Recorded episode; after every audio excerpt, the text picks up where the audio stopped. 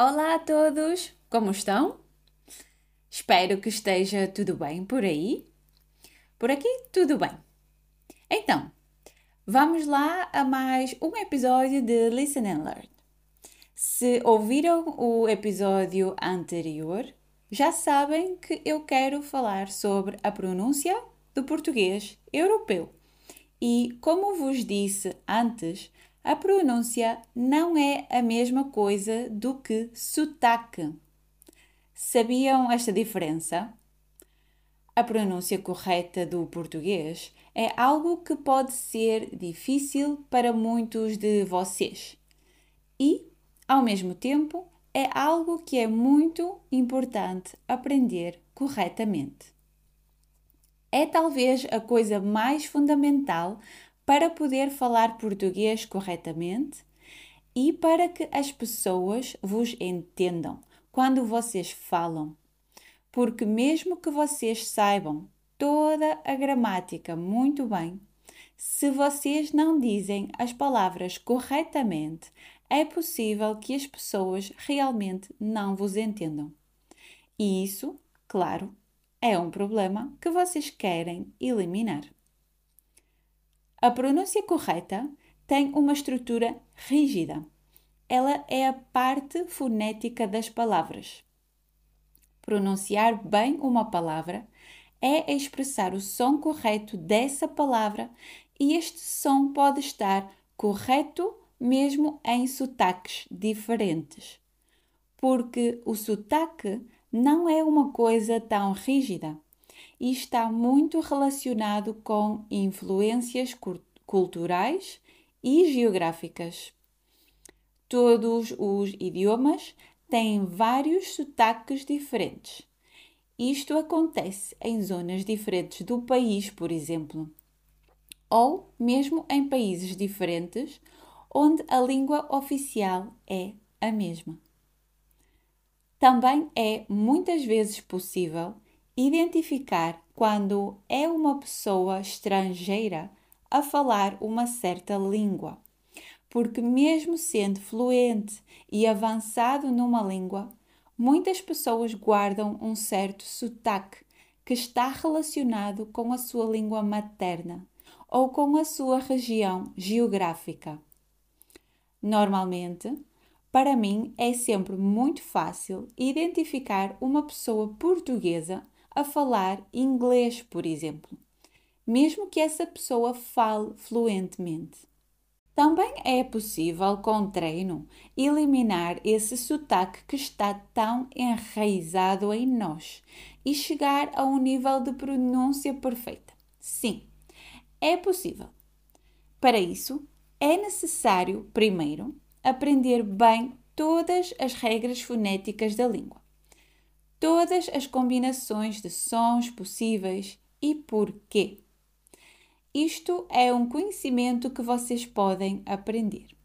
Obviamente, é demasiado longo para falar neste episódio.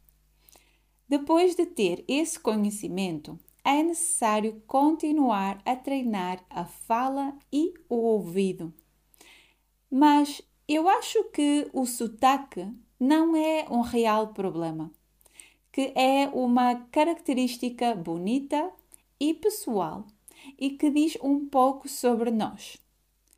Eu, por exemplo, como falo várias línguas, já vivi em vários países e já vivi em zonas diferentes do meu próprio país, com sotaques bem diferentes, eu tenho uma grande mistura de sotaques e expressões. E, normalmente, até as pessoas portuguesas têm uma dificuldade em perceber as minhas origens. Ao contrário, há outras pessoas que toda a sua vida guardam o seu sotaque primário, mesmo mudando de região ou país, e podemos sempre identificar as suas origens. Então, é importante é fundamental adquirir a pronúncia perfeita para poder falar uma língua fluentemente e ser sempre compreendido? O que acham?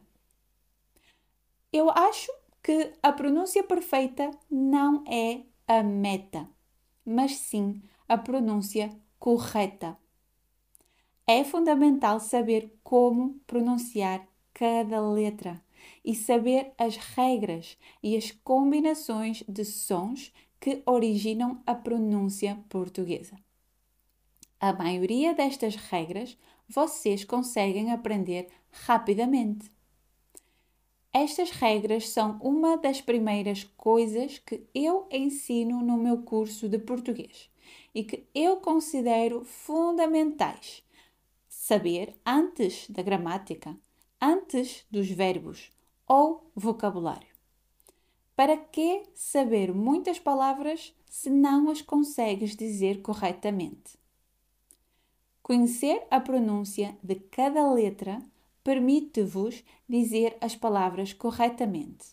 Por exemplo, se vocês sabem bem a diferença entre a letra N e a letra R, vocês podem dizer corretamente as palavras ponto e porto.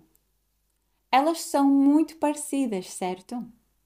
Apenas uma letra muda. Se vocês não conhecem o som da letra N e da letra R, ou se dizem esse som errado, pode acontecer que vocês vão dizer ponto em vez de porto e as pessoas não vão entender o que vocês estão a dizer, porque não faz sentido. Por isso, a pronúncia correta é fundamental. Agora, continuando com o exemplo da pronúncia da letra R, esta letra pode ter dois sons muito diferentes. O primeiro som acontece sempre que esta letra está no início da palavra. Ela tem um som muito forte, como R. Por exemplo, rua ou realidade. Isto também acontece quando vemos dois R seguido numa palavra. Por exemplo, arroz ou carro.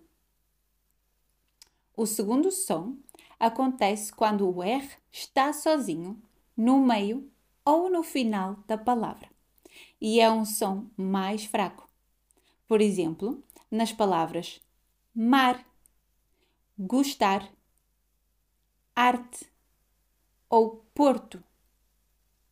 Saber estas diferenças, estas regras, também é fundamental. E depois de saber as regras, vocês têm que treinar este som e tentar imitá-lo. Claro que com alguns sons isto pode ser difícil e estranho ao início. Muitos sons da língua portuguesa podem parecer estranhos para ti ao início, mas isto só acontece porque simplesmente tu não estás habituado a produzir esses sons. É possível que tu não sejas capaz de produzir esses sons inicialmente, mas isto também é um treino. É como, por exemplo, se eu te digo para fazer o pino ou um handstand e tu nunca fizeste isto antes. Então, a primeira vez pode ser que tu não consigas ou que seja muito difícil para ti.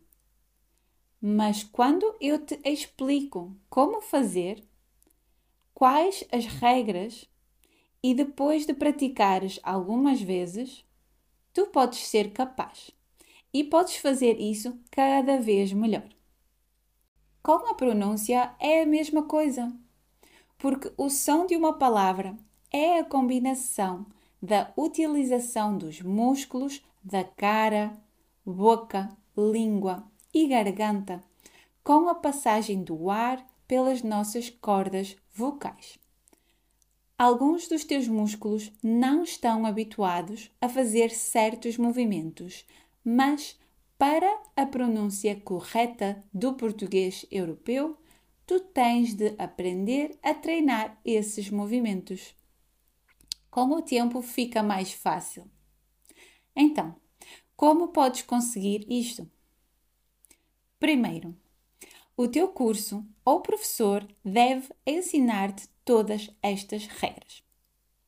Segundo, não deves desvalorizar as regras sobre os acentos ou stress signs. Acentos são sinais que podem encontrar em cima de vogais, que vão dar uma força ou som específico a essa letra e mudam a pronúncia da palavra. Terceiro, deves treinar estes sons com as dicas que o teu professor te dá. Isto são dicas como onde ou como posicionar a tua língua ou onde é importante colocar a força numa palavra. Quarto, podes treinar sozinho ou em frente ao espelho. Repetir várias vezes as mesmas palavras. Podes ouvir vídeos ou frases e repeti-las. Quinto e último, tens que observar ativamente quando estão a falar contigo. É como estar a ver vídeos sobre surf quando tu estás a aprender a surfar. A observação com atenção também ajuda. Ok. Por hoje é tudo. Vemo-nos no próximo episódio. Até lá. Beijinhos e boas semanas. Tchau!